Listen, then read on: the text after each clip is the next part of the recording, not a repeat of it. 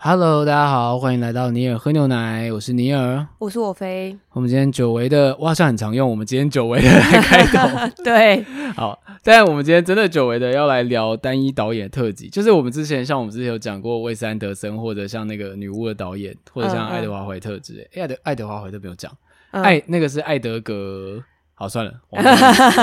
总之就是我们很久没有特别聊一位导演的作品了，所以我们今天要来聊的是之前。你好像有在影展相关有提过他的片吧？呃，对，但是我觉得我好像一直都没有很认真的聊过他的作品吗？就是诺亚波派克这样子。呃，而且我其实会想要做这个题目，也是因为呃，之前我们在 Discord 的时候，有一个里面的朋友就问说，就是有没有人有推荐那种就是乳蛇片这样子？对，然后呃，我不知道确定他有没有，我有点忘记他有没有具体的说是不是年轻女生的乳蛇片，但是他就是有。嗯列举了一些这样子，对，然后后来大家也都很踊跃，就是说哦，我觉得哪些都很适合这样，然后我就想说，哦，讲到卤蛇片，就是一定要讲到之前那个纽约哈哈哈这样子，但纽约哈哈其实已经也是蛮久之前的，嗯，大概二零一二年的事了吧。对，而且因为它是黑白片，所以我觉得对一般人来说入门门槛可能稍微高一点。就是、对对对，而且呃，我可以讲那个时候，它其实是美声这家那个片商代理的这样子，然后美声这家店已经现在已经拜拜了这样。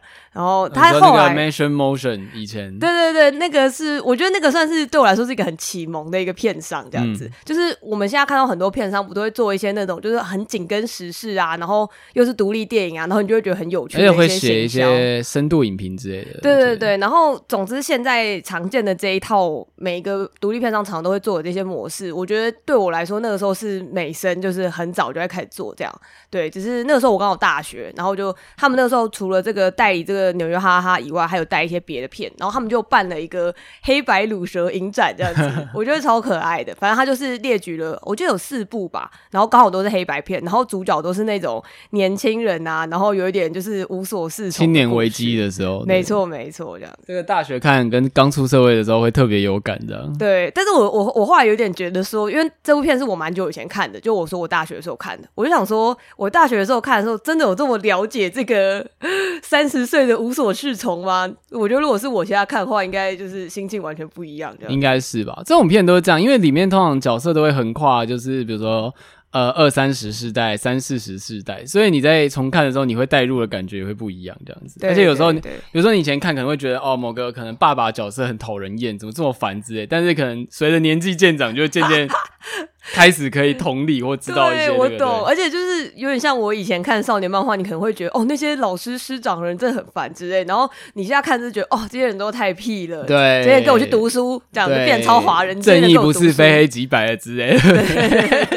开始变成人家讨厌的大人，对，而且你还会站在反派那边这样子，对。然后我对诺亚波拜克的印象其实是来自别人的影评，我记得是应该忘记，应该不是真影真话，应该是 Nerdwriter，就是他有分析过他那个。Netflix 的片，那个麦野维之家的故事的对白，然后我才注意到他的片，然后这也是我们今天节目主要的标题之一，就是因为他真的很会写自然的对白，对对对，因为呃，你刚刚说的那一个分析影片我也有看过，然后我也是在真的看了那个麦耶维之家的故事之前，就先看了那个呃分析影片。其实我觉得大家如果要这样子的顺序，完全是 OK 的，就没有问题，对对对，因为你才可能才会注意到说。为什么他的片就是他的镜头看起来好像都很普通，可是你却觉得角色间的互动张力很强？我觉得是因为，我觉得我觉得麦耶维之家的故事是比较明显的，可以感受到的。对对对婚姻故事就稍微淡一点，就稍微偏呃你平常看的电影的感觉对。对对对，就是我觉得他很会，因为他主要刚刚说的那个影片，他就是在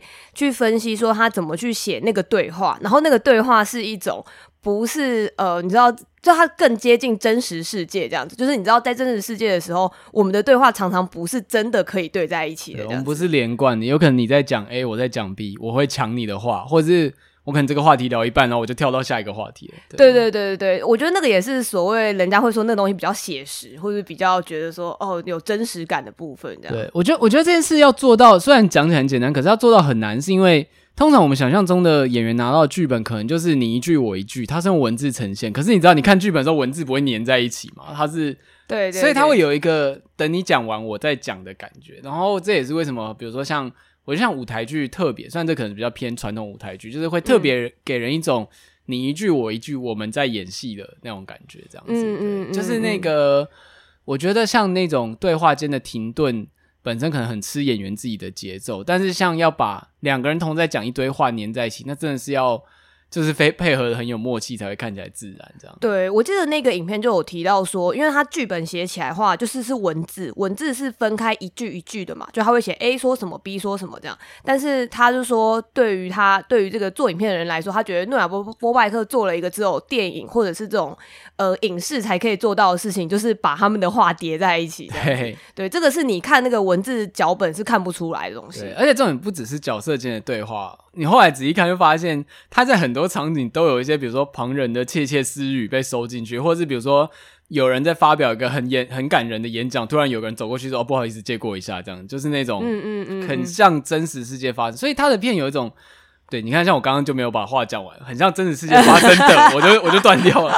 对，很像真实世界发生的场景。然后他的片就会有一种，你明明是看剧情片，可是他的。给你的感觉很像在看纪录片的真实感。对，嗯嗯嗯嗯，对。然后呃，我觉得可以比较大底的，就是讲一下他的作品的话，就是我觉得他基本上做的主题都很日常这样子，然后时常跟家庭之类的有关，然后跟呃青年危机。对，或者是中年危机有关这样子。我们刚刚其实，在开播之前吃饭的时候，稍微聊一下，就是刚好就是有稍微聊到，就是说他的主角真的都是表演艺术家，比如说是电影导演，或者是纪录啊，一个是纪录片导演，青春倒退路是纪录片导演，然后那个麦麦野维之家他们是比如说艺术家、雕刻家，然后他。哎，婚姻故事它是什么？我想一下，它是剧场剧场导演，对，很像都是导演自己的某些职业或圈子直接挪用进来的。对对对，然后呃，因为像是刚刚说麦野维之家的故事，跟他的第一部片叫做《亲情难舍》，呃，都不知道为什么台湾翻了一个非常很像没有，我觉得我觉得说他的他的片都很像是辅导课老师会播的片的感觉。对对对，然后呃，这两部片其实就会被说很有他个人自传的色彩这样子。然后我我觉得应该确实，因为我还没有。很认真的去查过他的家庭背景是不是这样，但是我觉得显然应该他也是一个出身类似这样子的中产家庭这样子，对，对。然后，而且其实我觉得是反而就是觉得，呃，虽然这会是被人家诟病的其中之一，就是大家会讲说，哦，他太白了，然后他太中产了，这样就是，嗯，可能有人会觉得这种很不接地气吗？应该这样说，但是我会觉得那个是属于中产的。人的日常这样子，嗯、所以其实反而，呃，我自己看的时候会觉得很心有戚戚这样子吧，对。然后跟，呃，因为像是刚刚前面讲那个纽约哈哈哈，他讲的话就会是一个那种青年游子，就是呃，从自己的家乡，然后来到一个大都市，就是呃，想办法想要就是闯出一片天。他是跳舞的学生这样，对。然后你看，他也是一个艺文产业的人，所以我会觉得，你知道，你身为一个在这种泛艺文圈，或是你身边都是。对于这一切有兴趣的人，可是有些人就是很有成就，然后你就是一个不上不下，然后又没办法放弃这个梦想的人的话，那我觉得你看了就是会觉得超戳的这样。对，然后先聊漫野维之家的故事好了。我觉得如果要先看他的电影的话，就是这部非常的推荐。就是我觉得像婚姻故事有点太痛了，就是 婚姻故事可能对某些人来说会触发离婚或分手的 PTSD。对，嗯嗯嗯，但我觉得漫野维之家故事很微妙，就是说。他明明是在拍一个美国家庭的故事，可是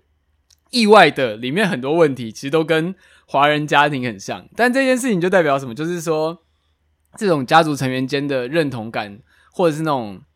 就是明明比如说，明明比如说你很 你很对以对方为傲，可是你同时心里也有点吃味，觉得他成就比你高的这种感情是世界共同的。对对对对，尤其我很推荐说，就是呃，因为他很像是乍看很。跟某一些好莱坞的这种家庭亲情片套路有点类似，就是这种呃，通常他不会说一开始亲情片就大家都会很开心嘛，一开始都一定是会有一些问题，比如说呃父女关系啊、父子关系不好啊什么，通常都是那个爸爸或者是妈妈有一点 toxic，有一点问题这样。但是呢，好莱坞的做法就是会让他们送他们上一一个冒险这样子，这个冒险有可能就是很很大，比如你要拯救世界，那也有可能比如说哦、呃、爸爸妈妈生病了什么的，这也算是一种冒险嘛。对然后，但是这个冒险结束以后，就是大家总而言之，不知道为什么就和好了。对，对比如说，就像雷神索尔，洛那个奥丁死了，索尔跟洛基就和解了这样子。对对对，反正就是好像这个爸爸或者是这个问题的根源死掉，好像就没事，而且你会突然意识到说，哦，就是爸爸其实超爱你什么之类的，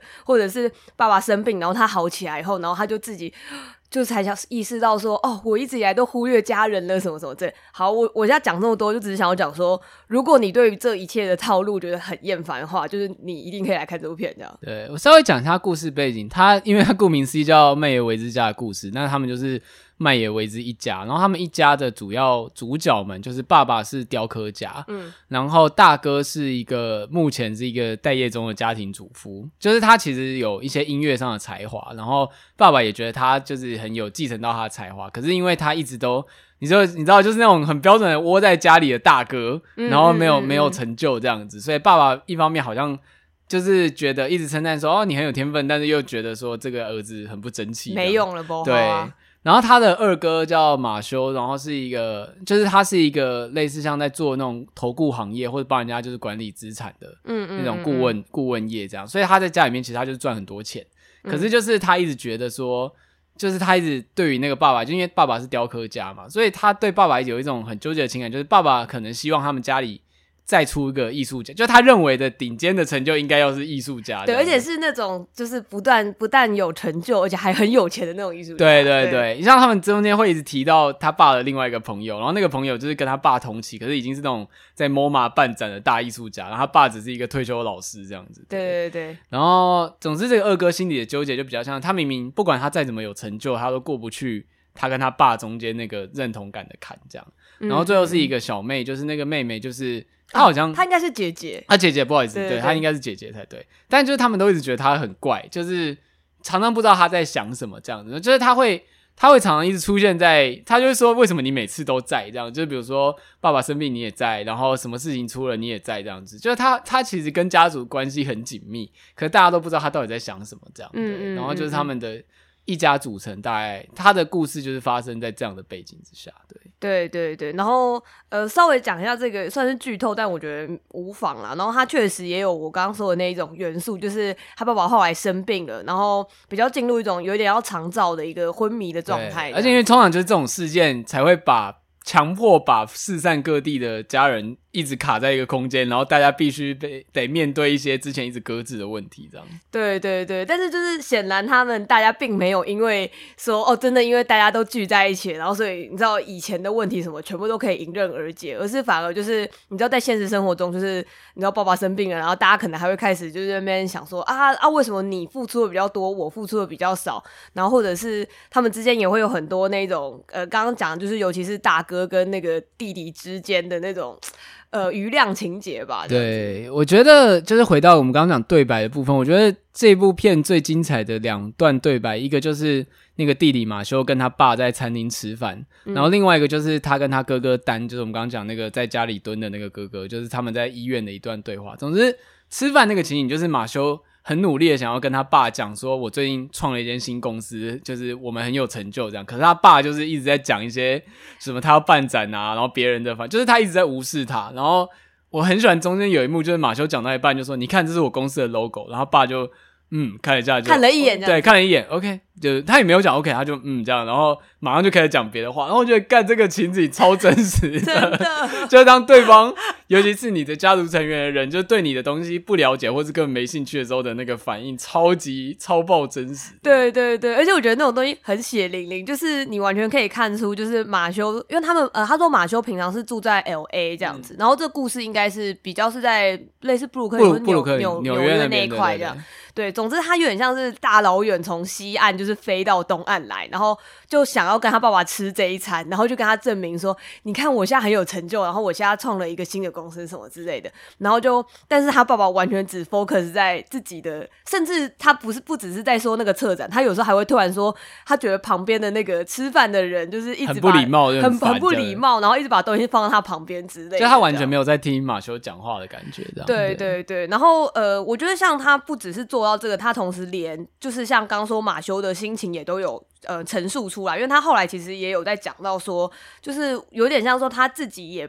呃想要呃不想要去承认说自己需要人家需要他爸爸的承认，对，但是就是。他自己还是会很，我不知道，有点像是一个很下意识，或者是那就是很深层的欲望，他还是需要被承认这样。他明明就知道他的成就已经够高了这样。对，而且我觉得这件事情会让人觉得很写实一点，就是其实他爸并没有。不曾真的完全不承认，就是在马修不在的时候，他爸会一直夸奖马修的成就，会说：“哦，他真是我们家里唯一懂赚钱的人啊。”对对对。但你知道，这超级，我就觉得哇，这个怎么会这么华人家庭？就是在别人面前一直夸，然后在自家里一直贬的这种感觉，就原来原来这是世界共同的这样子。没错，对，而且还有另外一个，我觉得很也很很很血淋淋的是那个，就是刚刚说，其实那个大哥虽然他是待业，然后他虽然也是没有什么成就什么，可是他就是显然是一个相对比较温。柔，然后算蛮贴心的人这样子吧。嗯、然后他从头到尾也都是，主要都是他会一直待在他爸爸身边，就是待在他爸爸身边最久人，可能是他跟那个姐姐这样子。对，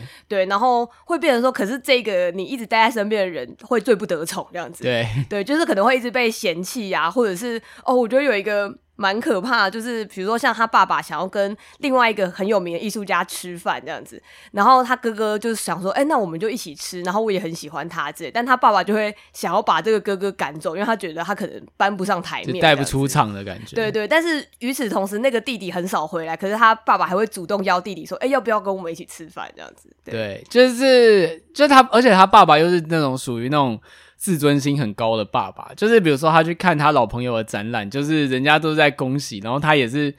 哦，我觉得这个我看的时候觉得真的是超级无，因为我我真的有见过这种长辈，就在家里很耀武扬威，但是到了现场之后就变得很就是很就是只会就一直微笑点头这样子，对对对，然后结果一出展场就开始骂那个他的同学，就说啊，这个人现在都只做这种商业艺术垃圾这样子，对，这样子，但是就是只敢在。自己家里面批评，但是实际上他内心其实就是那个有点像自卑转自大这样子。对，而且我觉得那种会以旁人来看会觉得好不堪哦，就是你会为他觉得很尴尬。对，你站在观众视角会觉得啊，怎么会这么不堪？就是。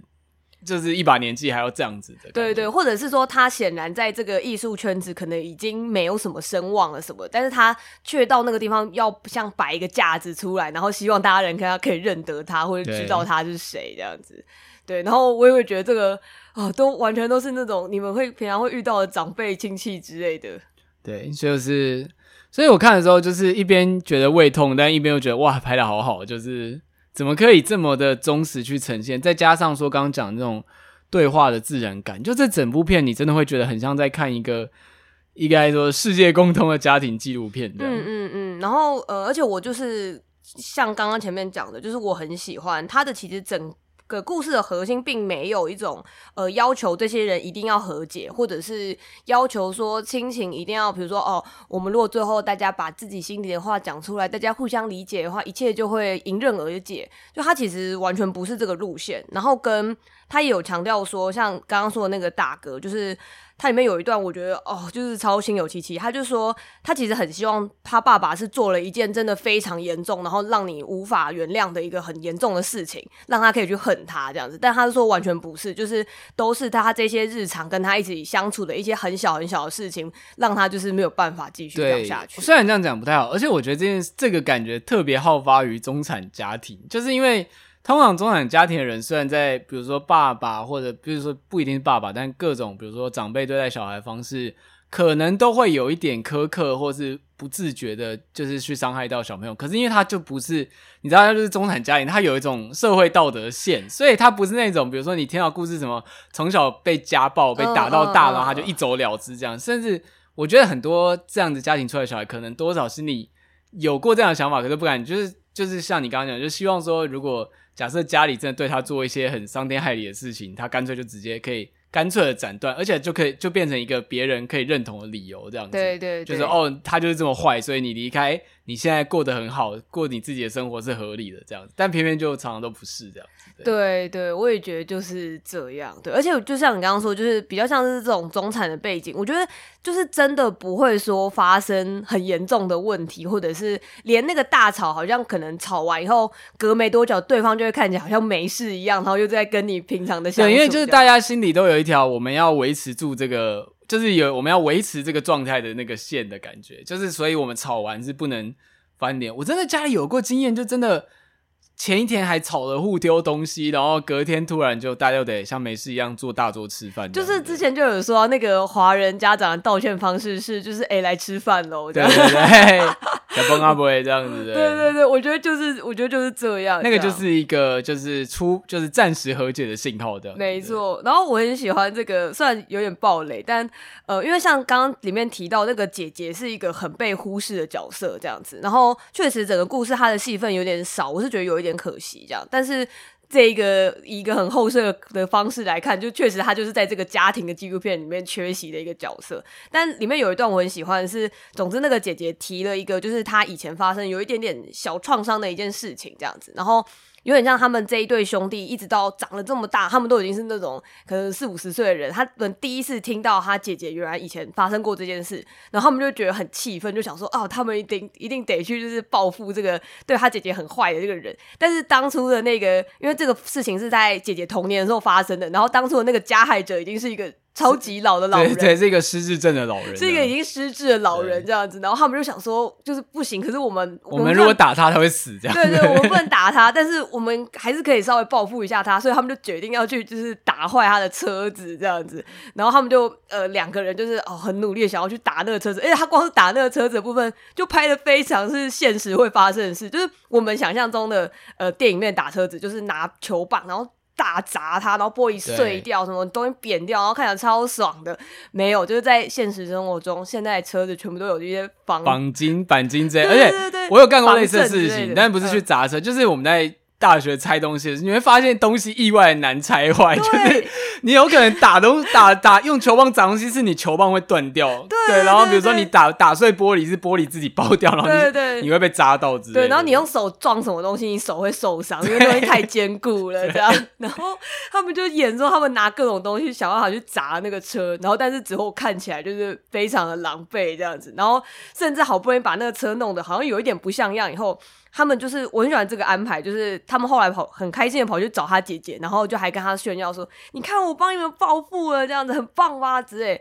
然后他姐姐就是完全没有什么表情，然后就会说：“你现在就算把现在这个停车场所有每一个车全部都砸烂，然后。”就是也不会让我这个已经 fuck 掉的人生好起来这样子。对，而且他就说，你们就只是在对一个失智症老人的车施暴而已。就是、对对对，就是做这件事情，我现在完全不会觉得任何开心的。对，我觉得那就很像是某一种自我满足吧。对，嗯、对啊。而且我觉得，因为他们当下其实。某种程度上，就因为他们当下有很多难解的问题在搁在一起，所以有一个共同敌人可以发泄，他们其实觉得很爽。对对对，他们都大家都压力很大。对，对，而且他们发泄完，他们砸完之后，兄弟俩还一副啊，我们真是干了件好事呢，这样子，我们真是太棒，蔓延为之家塞过这样子。对对对对且我就会觉得，像这个就是刚刚说的那种好莱坞的套路啊，就是你知道你，你你当你人生出了一些问题，总之砸掉一些车子，或是烧掉一些房子就没事了。尤其出现在超级英雄片，因为就好像你把那个敌人打倒了之后。你好像就做了点什么，但实际上你并没有解决原本的问题。对，就是你完全没有解决这个问题，跟就是像他姐姐常年来被这个家庭忽视的问题，完全不会因为你这个时候就是砸了一些车就没事。对，而且也不会因为你此时见义勇为就解决你们之前其实一直忽视他的问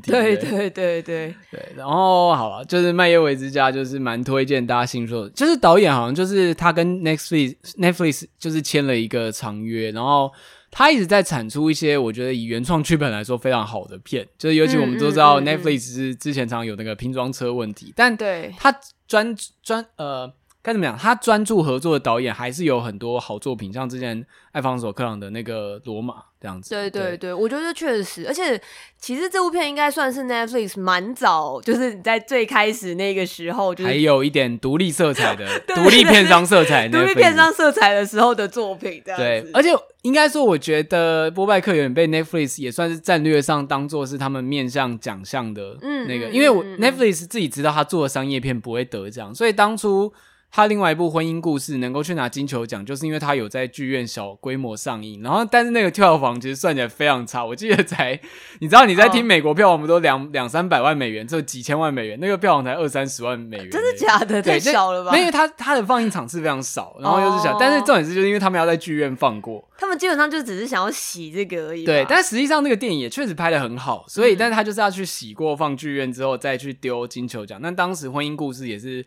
拿了各种金球奖大奖，甚至有点像是婚姻故事的宣传，是因为得了金球奖之后才在 Netflix 上被大量宣传。我不知道实际上到底有没有带动收视，但总之，嗯嗯嗯嗯，你可以把波拜克跟 Netflix 合作视为一种他们进军主流电影，应该说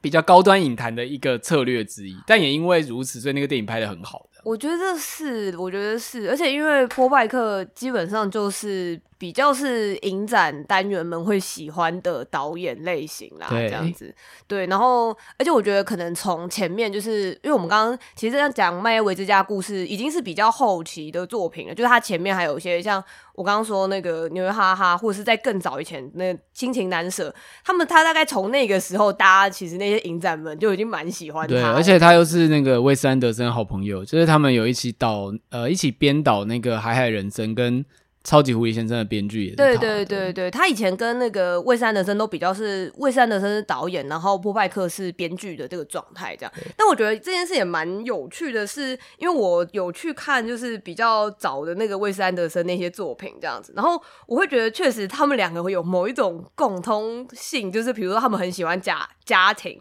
然后通常这个家庭会有一个就是很有问题的爸爸。这样子就是有问题的男性权威这样子，然后男性权威发生了一些问题，然后最后呃问题好像有解决这样，但是我就会觉得在韦斯安德森的片里面，其实通常这个问题都会用一个比较呃和平的方式真的被解决了这样，或者是暂时解决，但是。波拜克的话，我觉得他就比较稍微比较偏现实一点吧，嗯、就是这个问题可能不会解决，然后这个难解的家庭问题，你还是会永远要这样下去。可是我还是会觉得他很温柔，就是他每次在结局的时候，都还是会有一种呃，虽然虽然虽然这样这样这样那样那样，但是好像还是可以用某一种稍微各退一步的方式继续过下去。这样，我觉得有趣就是你可以把它看作是各退一步，也可以看作是大家前进一小步。对，就是中史中间发生了各种会让大家受伤的事情，但最终大家是有稍微前进一点的感觉。对对对，就不会不至于全然的很消极跟悲观。我一直很介意是为什么 Netflix 要把他的电影都归类为就是喜剧，就是我就觉得 干这个看起来超级不喜，我看的超胃痛的。啊，那稍微讲一下婚姻故事好了。婚姻故事是那个，就是他讲的是一对呃一对情呃一对夫妻。然后先生是一个剧场编导，然后太太是演员，然后那个太太是那个史嘉蕾·乔韩森演的。就是如果你对他的印象之前只有黑寡妇的话，当然她也演过很多片，但如果你之前没看过她演的其他片，我觉得这一部可以看到她蛮不一样的一面的。嗯、哦，然后男主角是那个 Adam Driver，对对对，他也是波拜克的那个老老班底了。没错没错。然后总之这部片大概讲就是说，就是他们。两个其实，在外人眼中，他们其实是一对俊男美女、很有才华的文艺党夫妻这样。嗯、然后，尤其那个史嘉蕾·乔安森那个角色，就是说，她年轻的时候其实是一个可能有大好前途的新锐演员，但是她为了她老公，就是进了剧场业。然后，她老公的剧场也是蛮，就是开始虽然剧场本来就很辛苦，可是是有在往上走的。但他们会走到为的离婚这一步，其实也不是人家说什么不爱了或什么的问题，就是因为像自我认同的问题吧，就是。那个主要是我觉得比较主动的应该是那个太太这边，就是太太觉得说她的人生好像变得有点像在迁就她老公的事业，她自己已经就是这个契机应该是她接到一个演员的机会，叫她睽违多年终于接到一个很大的演员的机会，但是就是他们因此也开始发生一些冲突，她不想再迁就她老公的剧场事业这样子，嗯嗯嗯嗯，然后这整部片我。叫婚姻故事，然后它的危机点来自于说，本来他们就是好像很冷静的要和平离婚这样子，对。对，但是后来应该是太太那边吧，就是在朋友建议下找了律师，然后你知道，就是美国的婚姻诉讼非常的非常的惊人，就是啊，就是美国的婚姻诉讼一旦上了法庭，它完全就是殊死流血战这样子。对对，对，这个生吞活剥的状态。对，而且我觉得他们被渐渐卷入这个法律官司的过程，确实是蛮黑色幽默，就是。你看，看到他们两个人都一开始都很和平，就是觉得说，哦，我们不要太强求对方。我们都是成仇人的。对对对，我就想好聚好散。但是律师就跟他说，不，你不知道，他找的那个谁谁谁，我们接下来就是殊死战了，你要做好准备。然后就开始，你要拿出钱，你要拿出证明。然后比如说那个老公就说，哦，现在小孩住在那个加，诶，加州还是诶，L A，诶，L A 吗？就是西岸那边。对对，就是小孩现在跟着太太住在那边，然后律师就说，就是律师就觉得 fuck，你就是犯下大错，接下来小孩就不会是你的了。这样就是，嗯嗯嗯，他们两个人一开始其实并没有想要闹到非常的大，但是因为开始走入美国那个婚姻诉讼的途径，渐渐他们就被逼的有点像是。因为有人开了第一枪，渐渐大家就只能互相伤害，然后甚至去扒出对方最丑陋难堪的一面，这样子。我觉得蛮可怕的，也就是确实我在看这部片之前，我觉得我并没有那么了解，就是那个法律诉讼的这个流程要怎么跑。我觉得也是因为美国特别重视个人权利了，台湾的好像没有，台湾好像没有这么夸张。对，台湾通常好像会。就是劝你和解，不要浪费法律资源。好像是，对，我觉得应该主要是因为美国的这边，就是我我觉得看完也有一种哦学了一课的感觉，就是很像美国司法婚姻诉讼课。对对，原来他们婚姻诉讼是这样跑这样子，然后而且我觉得他的那个过程会让人很有一种，就是之前有一个说法，就类似说，你如果手上拿一个锤子的话，你看什么东西都是钉子，就是你都是要把它打爆的东西这样子，有点像是你今天用了呃婚姻诉讼这个法律这一个工具的时候，你看。什么都是呃要拿来放在法律上面攻击用的东西。虽然这有点暴雷，但就是总之就是在他们打诉讼的期间，他们其实你就会感觉到这两个人其实多少还是有爱对方，尤其他们又有一个小孩，所以他们常常在诉讼期间，他们还是会一起去带那个小孩，然后觉得就是这整个事情看起来画面好像他们有点要和解，结果下一秒他们回到法庭上，就是比如说昨天妈妈可能多喝了一点酒，然后爸爸扶着他，看起来好像。很像夫妻搀扶的画面，然后爸爸就说：“对对对，我老婆她酗酒，这样子 对之类的。Oh ”然后就是他们会把这种超级无敌，就你觉得根本其实，在生活中就是没什么小事，一旦上了法庭，全部都变成流血证据的感觉。对，然后就变得全部人都变得很肮脏这样子。对，而且我非常喜欢它里面的很能够引导观众在立场上的转换。就一开始你会觉得，就是那个。呃，爸爸好像有点可怜，因为主要的攻击是从太太那边先发起的。对，就是所以，比如说像美国好像还规定说，就是婚姻诉讼法，你不可以找对方找过的律师。所以一开始妈妈找了很多律师，结果爸爸就到处找不到律师，这样对。嗯嗯。总之就是一开始爸爸好像是一个很被动的状态，而且中间他其实找到一个很有人情味的老律师，然后那个老律师就是跟他讲了非常多诉，也是他看起来其实也是蛮熟这种家庭诉讼，可是他。他在出发点上是很人性化出发点，然后爸爸当初找他的原因也是因为他非常的人性化。对对，因为他是说那个律师说我自己离过呃结过结过四次婚，离婚三次。嗯嗯，所以我很清楚知道，一旦你进了法院，你当初想要守护的东西全部会因为这件事情付之一炬。就比如说。光最基本的，比如说你想要让小孩子念大学，小孩子大学基金就被拿来打打官司，嗯嗯，嗯，而且就会有人开始要为了打这种赡养费或者是什么监护权，就会有人要开始调查你的小孩，就是你原本所期待你，你最终即使你打赢，你也已经失去你想要的东西。就是那个律师其实是很站在这个立场，甚至他会在那种私下的时候劝那个先生劝老公说，就是你们就和解，就是。现在你如果现在和解的话，你还不会错过他的成长，而且说不定你小孩长大会去纽约念大学，就可以再次跟你在一起。就是你现在，嗯嗯嗯嗯、你现在其实是在为未来的时间做准备。就是他讲的其实非常感，我其实最喜欢，我反而最喜欢那个律师的角色。对，但重点来就是，原本你会觉得爸爸好像这边很被动，但是忘记我，反正我就不破梗，中间有个契机，结果在。一切看起来好像要和解的时候，爸爸就换律师，就是换成一个攻击力非常强的，就是对对对。但那个你你不会觉得说他这样做很恶劣，就是那个确实是因为中间发生了某些事情，让他意识到他必须好像不得不这样这样子。对，然后后面就演变成一个，就是明明感觉其实就是对方其实只是一些一个。意见上的像乐团理念不合的那种 那种解散模式，但是最后却变成一个很流血殊死战，大家都要把自己的财产什么都丢进去，这样打一个就是也大家也不知道自己到底想要什么的离婚官司，这样。对对，我觉得有种好像看到最后这两个人都已经很不想要再继续打这个官司下去，然后是两边的律师很想要继续打下去。对，而且我很喜欢他律师很写实一点，就是因为对律师来说这就是工作，他们讲了再多。这对他们而言就是下上班时间工作，所以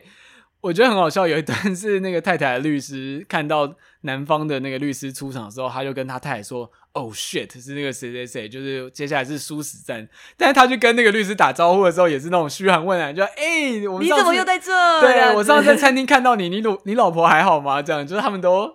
就是看起来超糗的，对，看起来就是超糗，甚至是他们在。那种在协调，就是在和解会议的时候，就是前面还在攻防战，然后午休时间就说：“哎、有人要吃，有人要吃三明治吗？”就突然又变成和平。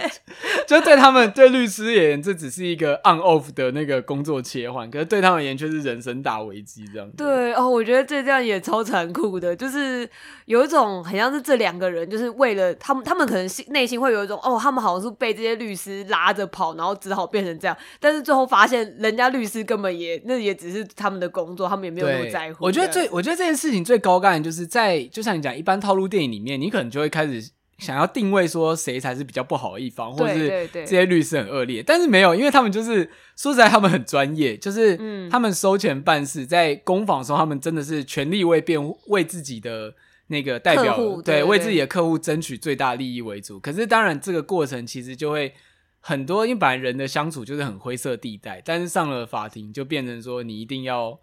争取到最大利益，就变成非黑即白这样子。嗯嗯嗯，我觉得这件事情就是我说为什么离婚或分手的人看了会很 PTSD，就是因为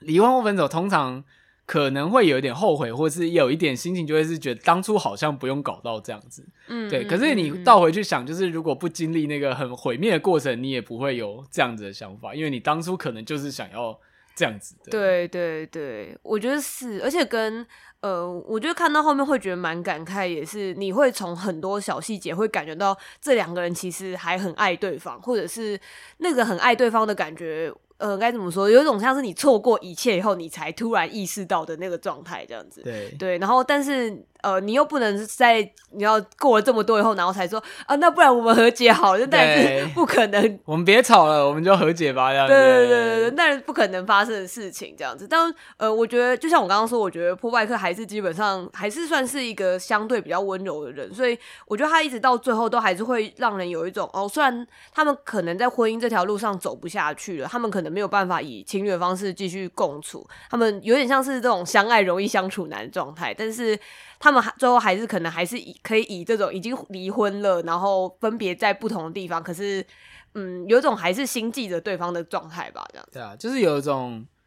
就是刚讲的，大家都前进一小步的共存状态，纵使中间有非常多的伤害，这样子。对对对，但我觉得以确实以结尾来说，这已经算是个蛮温柔的结尾了。就是它不是至少留给观众的，并不是一个很毁灭的感觉。对对对，那个余味不是很差的那种啊，我觉得。对，嗯，而且呃，我也很喜欢他最后让那个 Adam Driver，就是那个男主角唱了一首歌，这样子，就是他在一个酒吧那个那个片段很有名的，那个片段常常被 clip 出来。对对，对，那个片段常常被 clip 出来。而且我觉得也是有种哦，他真的很会唱的，就是我在这之前不知道他很会唱这样子。然后呃，而且他蛮酷的是，我是后来才就是就看了很多以后才知发发现这件事情，就是他那个时候唱的那首歌叫做 Alive 这样，然后他就会一直在唱 Staying Alive 这样子，然后呃 Being Alive 啦。Being Alive，然后那首歌其实是来自一个很有名的音乐剧，这样，然后那个音乐剧叫 Company，这样。我后来有去看那个音乐剧，我自己非常非常喜欢，这样是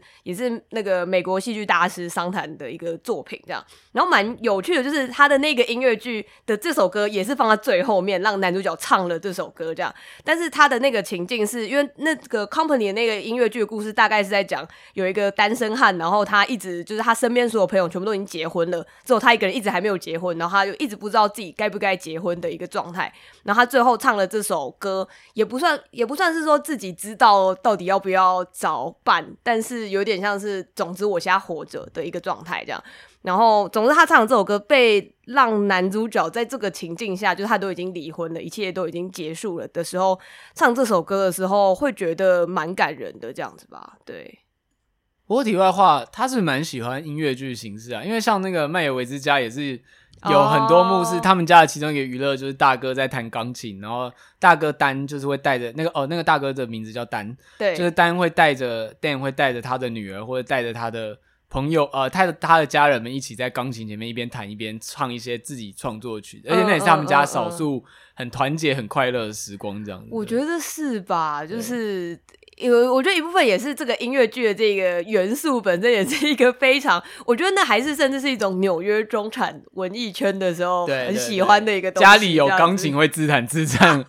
确实，而且这两部片的科技感都很不明显。虽然他们用的是智慧手机，但是就是对，它是属于那种就是没有想要拍当代故事的感觉。嗯，而且我记得他好像他他应该都是用胶卷拍的吧，就是他那个底片感很明显，这样子。哦，真的假的？对对对。然后呃，而且我觉得好像还可以另外提一下，是他在像刚刚说那个麦耶维之家的故事里面，他用的那个说说哦，他找了亚当·山德勒跟班史提勒。对，对，就是两大谐星巨星，没错。然后，因为我就觉得大家对于他们的印象，可能就是那个，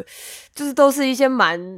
啊蛮标准美国喜剧的那种。他们两个人路线有点不一样。班史提勒比较像是，就是他就是那种上班族，然后很衰小，一直遇到一些，他有一种不敏感，他会被他会很很可怜，被欺负之类的。对对对。然后亚当·山德勒是那种恶心恶心搞怪路线的，就是像他有个很著名的命，就是什么。It's disgusting. Where 就是这太恶心了，哪里可以买到这样子？就是他就是走那种很烦人，然后很恶的路线的担当，这样就是会有那种屎尿笑话的电影这样。对对对，但是他们两个都在这里面演非常好，对，嗯、而且我觉得甚至是演的很深情吧。对，就是我不知道，就是好像蛮对应到他们人格的，就是蛮对应到演员本人的人格。就班史提勒的，就是他在搞笑的时候会让人有一种，就是他其实是一个。不一般人该怎么？我讲正常人好像怪怪的，但总之就是他可能本质上很平凡的，对他很平凡，然后但是他很努力的那种感觉。所以他在里面演的那个弟弟就一直很兢兢业业，然后好像很随时都很焦躁的感觉。对，然后 Dan 就是一个艺术家，然后就是好像随时都很 chill，但其实他有很多自己内心的想苦往心里吞的那种感觉，然后就蛮像亚当·山德的路线。你就想象就是那种你知道。很喜欢做一些夸张效果的谐星，可能私底下本身都有自己悲伤，内心很柔软，这样子。对对对，就是蛮符合他们角色。而且说实在，你一直看到中间的时候，应该会蛮讨厌 Dan 这个角色，就觉得这个大哥很烦。尤其是他们两个有一段是他们在电呃电梯里面对话，然后就是、嗯、呃，就班史提勒那个弟弟一直想要跟大哥解释他的工作，然后 Dan 就是一直抢他的话。就是他会在他讲上一句的时候自动接下一句，就是他的那个接下一句是一种，就是我知道你要讲什么，你是要讲这个，然后显然是错的，对，显然错的离谱这样，但是有种很自以为是的感觉，所以你在中间会很讨厌 Dan 这个角色。可是其实我觉得这部片温柔之处就是他把最后最后那个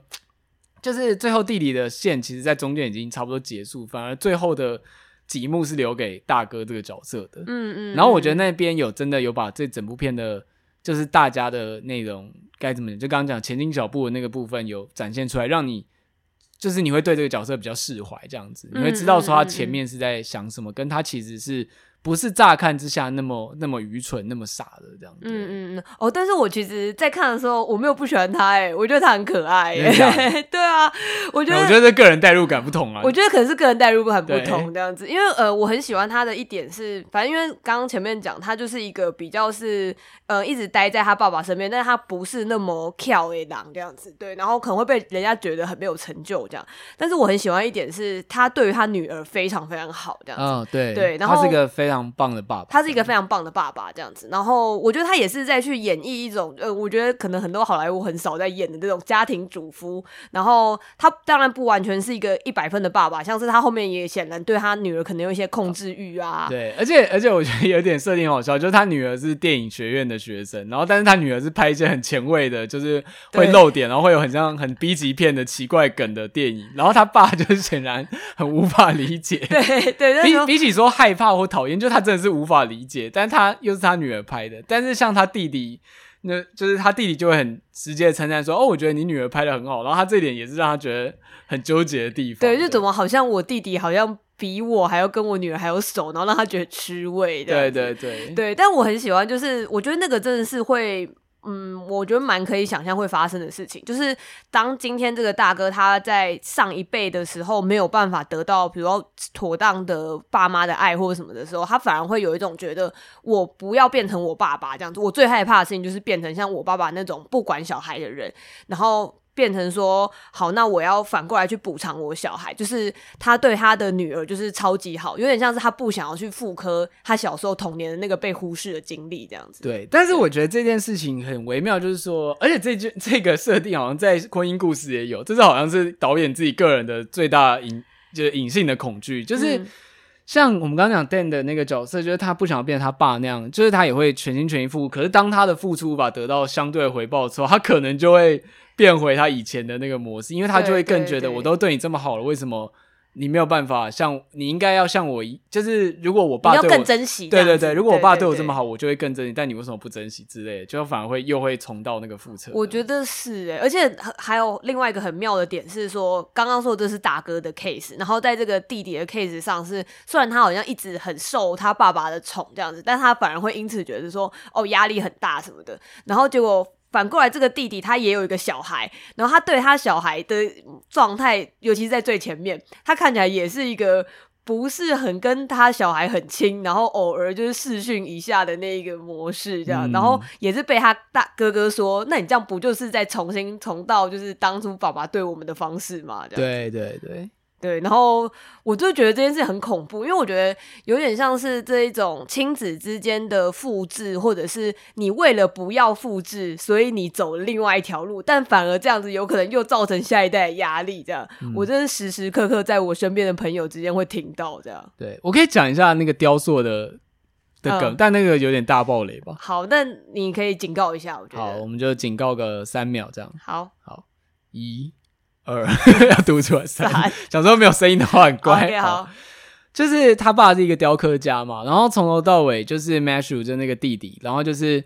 他爸就会常常有一件雕塑作品，就一直在讲说有个故事說，说哦这个作品被命名为马修，就是因为当初我在工作室的时候，就是马修。就是过来帮我的忙这样子，马修就是那个弟弟，然后因为爸爸小时候应该对弟弟比较寄予厚望这样，但是马修自己根本就不记得这个故事，然后一直就跟他爸说，我就不记得这样。对，对，对，但总之到后来，他爸在就是大家觉得他要病危的时候，马修就是有点像是处理他们家的房产跟他爸的作品，可他后来又后悔，所以他最后就是把那件叫做马修的雕塑买回来。对，可是后来之后，他们慢慢的去厘清这整件事的回忆，就是。因为像他哥哥丹尼，就 Dan，就是一直很嫉妒，说我就是没有一件，爸爸就是从来都不认同我，就是根本没有一件作品叫做 Dan，就是他甚至在发表的时候有这样讲，对，就根本不会以他命名这样子，对，就是我没有这个回忆这样，但结果后来他们重新理清那个记忆，才发现。当初坐在爸爸旁边完成雕塑，其实应该是 Dan 而不是马修这样子。对对对，哦，我觉得这种东西，我觉得这个设计很很厉害又很漂亮，这样子，就是这种呃，我觉得记忆的错字，或者是呃，我觉得它有点像是说，虽然最后好像一切都已经结束了，但是呃。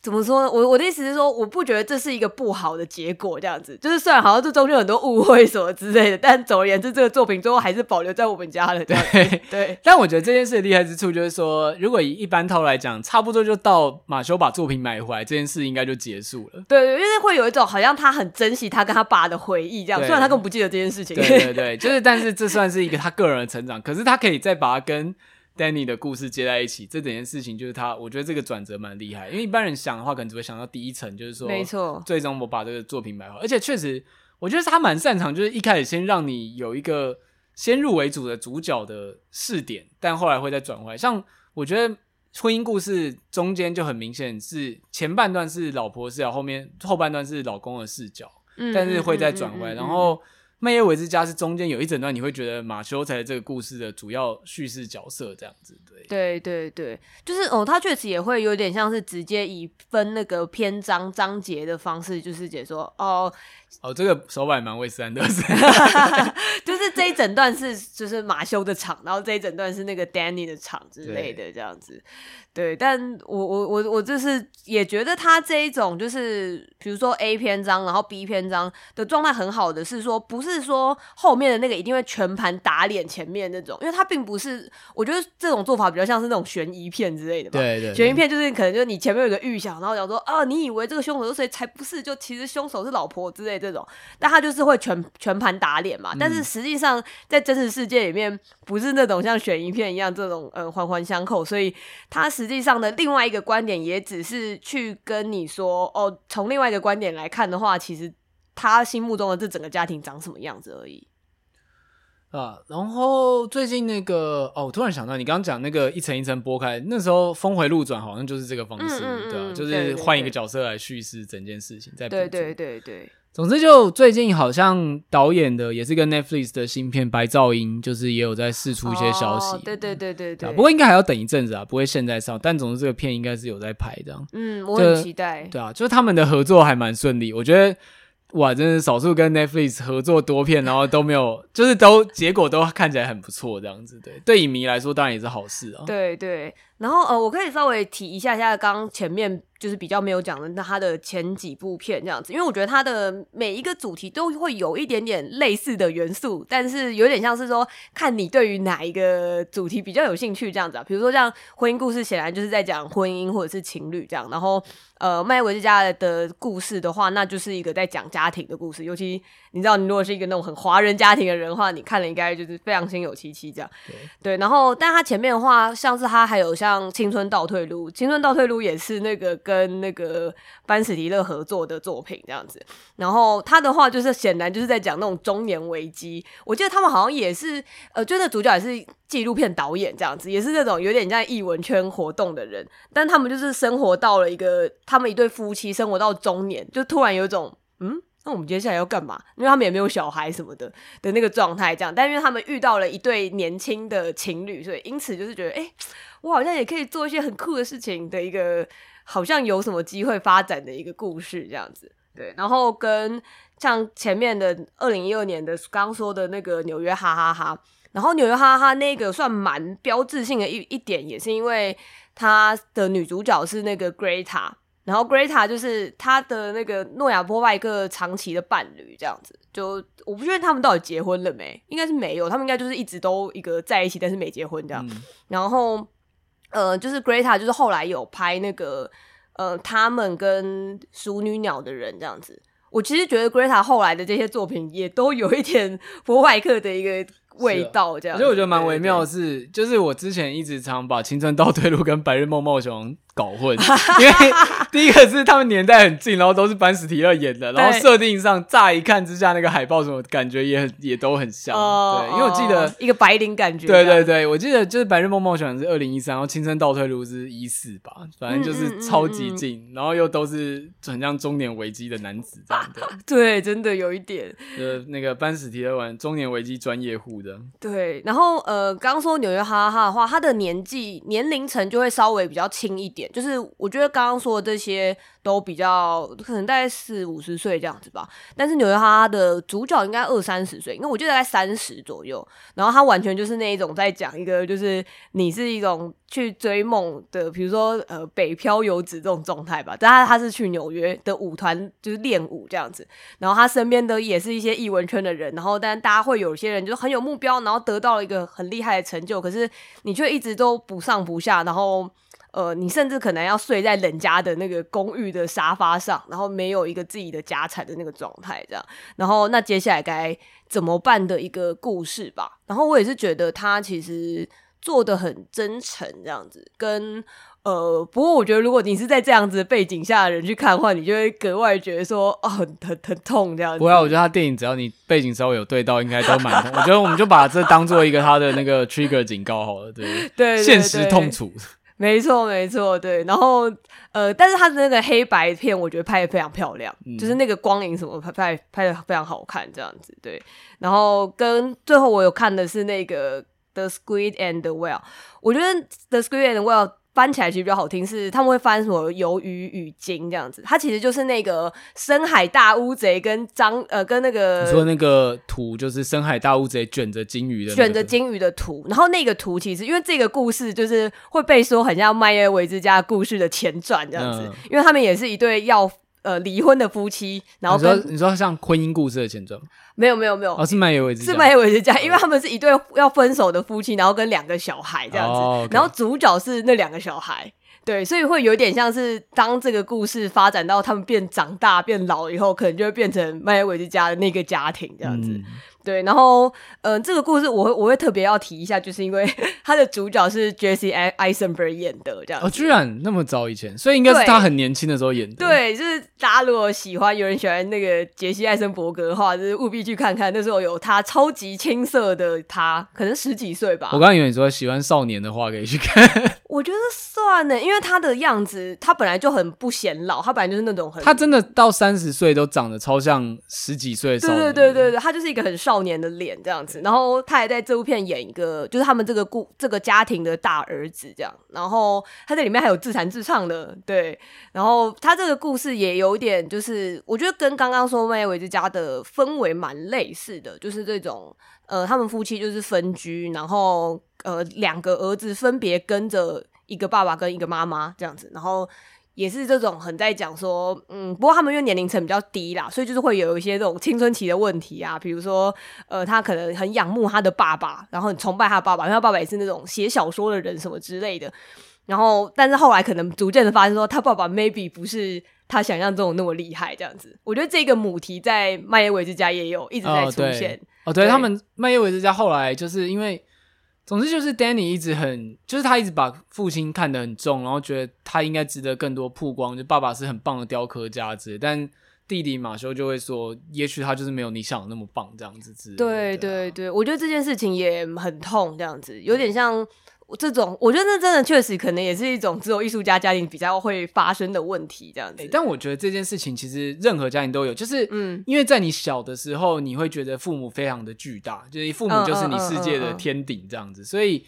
当然幸运也不能说幸运，就是某些情况下，父母可能比如说你爸是企业家，可能真的就是资产好几，那他真的很就是很巨大，但。比如说，有些人的家庭，可能说中产家庭，可能你爸爸就是比如银行的一个管理职，虽然在外人眼中确实很不错，但他其实也是在整个社会中的一个中间阶层而已。这样，哦、就是当你长大之后，哦、你可能就会看见说，不过我觉得这对小孩来讲也是一个长大的瞬间，就是你可以意识到说，你可以看见父母的从客观上来讲的成就或是能力到达哪个极限的时候，你才算是有点真的长大，因为你脱离了。就是你家庭的视野的感觉，我觉得是诶、欸，跟就是有点像你看到你爸妈就是平凡的那一面的瞬间，就是我觉得那是一种就是脱离童年时期的时候这样子。但这件事情意外的，我觉得蛮难的，因为我觉得到即使在现实中，就是也有很多人知道，可能三四十岁，他们都还在扮演小孩子的角色，嗯，就是还在。嗯嗯讲扮演有点怪，但确实我觉得大家就是回家会进入另外一个状态这样。但我觉得就是这个呃童年时期的延长，或者是小孩感觉延长，确实也是这种华人儒教社会特别容易出现的状态，或者希望达到。对对，因为他希望你在呃家长面前，你都永远是一个幼儿的状态，这样子。就是希望你的你掌控整个家族的感觉永远不要改变，这样。对对对，最好直到你老死的那一天为止。而且我觉得他的期待就是说，不是说你只是当一个小孩一样，就是就是哦饭来张口的那个状态，而是说你同时要肩负就是成年人的呃理性判断跟负责任的能力，但是你在这个呃怎么讲长幼有序的状态里面，你就还是要是一个小孩。该该承担的时候要承担，但该哄的时候也要哄。没有错，没有错，对对对。怎么突然导向这个结论？这样终结真的好吗？啊，总之如果就是。如果你是在做，我觉得无论是在任何创作，因为蛮多创作都会有对白这件事情，我觉得他的电影诺亚伯拜克的电影是非常值得一看的。尤其像我们之前也常聊到说，比如像国片里面有常常会有对白尴尬的问题，对对对，对我觉得是蛮值得参考。然后如果你对于就是你比较喜欢看一些比较写实的片，然后你想要那种可以静下来一个人享受的电影，我觉得他的片也蛮适合的。嗯嗯嗯，而且我们。刚刚稍早也有聊到一件事，就觉得蛮有趣，是说，呃，因为现在近年的好莱坞稍微比较有一些华裔的一些主题这样子，然后，但是有时候我在看那些华裔主题的片，但是有点像它是一个华裔主题的有元素，但是它的骨，那是它的皮，然后那个骨头还是一个好莱坞片的时候，就是会有时候会觉得。蛮尴尬的，就是有点心情微妙。比如说，你都已经看到他前面一样，也是会提点很多说，说哦，就是有这样子的华人家庭背景啊。好，比如说哦，妈妈跟女儿的关系是怎样怎样之类。就例如说像那个。那个红熊猫叫什么？Turning Red，Turning Red 之类，我觉得有点类似这种风格，这样就是它前面的这些元素都很到位，然后我也觉得说他在叙述这种母女之间相爱相杀的关系挺到位的，但是不知道为什么故事到最后收的那个结尾方式都永远都还是刚刚说的这种好莱坞大爆破，就是。OK，我们现在就是发生一个爆破，然后一切都没事了。就是、我我们刚刚在讲说可能的原因，就是说，因为毕竟导演还是即使他是华裔，但他还是美国人，所以在他们价值观里面，就变成说，最终还是得有一个强而有力的方式来终结这一切。或者以美国家庭的价值观来说，就是小孩终究是离家独立成长。可是如果是亚洲的地区，你真的生活在华人社会亚洲地区，你可能就是会切就是。就是困在这个家庭的桎梏中一辈，可能一辈子这样子。所以，对对对，虽然它的源头元素是一样，可是它最终的处理方式有非常不一样的。但很意外，就是说在。麦耶维之家的那个认同感反而远高于这种以华裔为背景的家庭。没错，我那时候看的时候就会觉得说，哦，就是这个才是我一直以来想要找到的这种共鸣的感觉吧。对，对，因为我就觉得，像我在看刚刚说的那种呃华人皮的这些电影的时候，会觉得说，哦，就是哎这些东西都好亲切哦，然后但最后有一种莫名其妙有一种被背叛的心情，这样就是不是啊？就最后就这样就解决了，才不可能嘞，就是。就是在呃我们所处的亚洲地区的这个华人家庭里面是没有办法这样解决问题的。你看，也可以成立一个联盟，就觉得这这不够华，然后去抗议这样子。对，但是我不会觉得说那那是代表说那些片都很不好之类的，而是说我会觉得就是 maybe 那就不是我们文化的事情，那个可能是他们的片这样子。我会觉得那好像不是我的片这样子而已。对啊，好，总之就是今天向大家强力的推荐诺亚波拜克的电影。然后，如果你喜欢我们今天的节目的话，就是可以在 Apple Podcast 跟 Spotify，就是给我们一个五星的评价，然后也可以多多推广你也喝牛奶给朋友听。然后顺带提，就是我们现在有经营很多的社群，就是如果你想要看我们的文章，就是我们会写一些跟节目相关或不相关的作品推荐在我们的 IG 上面。对，然后可以追踪我们的 IG，然后如果你想要就是及时跟我们聊各种生活话题的话，可以追踪我们的，可以加入我们的 Discord 群组。然后如果你想要看我们玩游戏，呃，绝大多数是尼尔在玩游戏的话，可以来我们的 YouTube。就是总之我们现在内容蛮多角化经营这样，对。对，而且像我刚刚说这个主题一开始也是因为 Discord 有人在问这样子，所以。就是 maybe 就是大家讨论讨论，然后觉得有趣的话，我们就可以做一个新的节目。对啊，就是欢迎大家多多加入我们各种东西这样子。对，然后因为 YouTube 最近在很努力的要冲一千订阅，就如果哦对对，对，即使大家不看也可以帮我们订一下。对对对，订着也没差。当然当然，我还是希望你们看啦。我我也是有努力在直播这样子。OK OK，感谢大家今天的收听，拜拜，拜拜。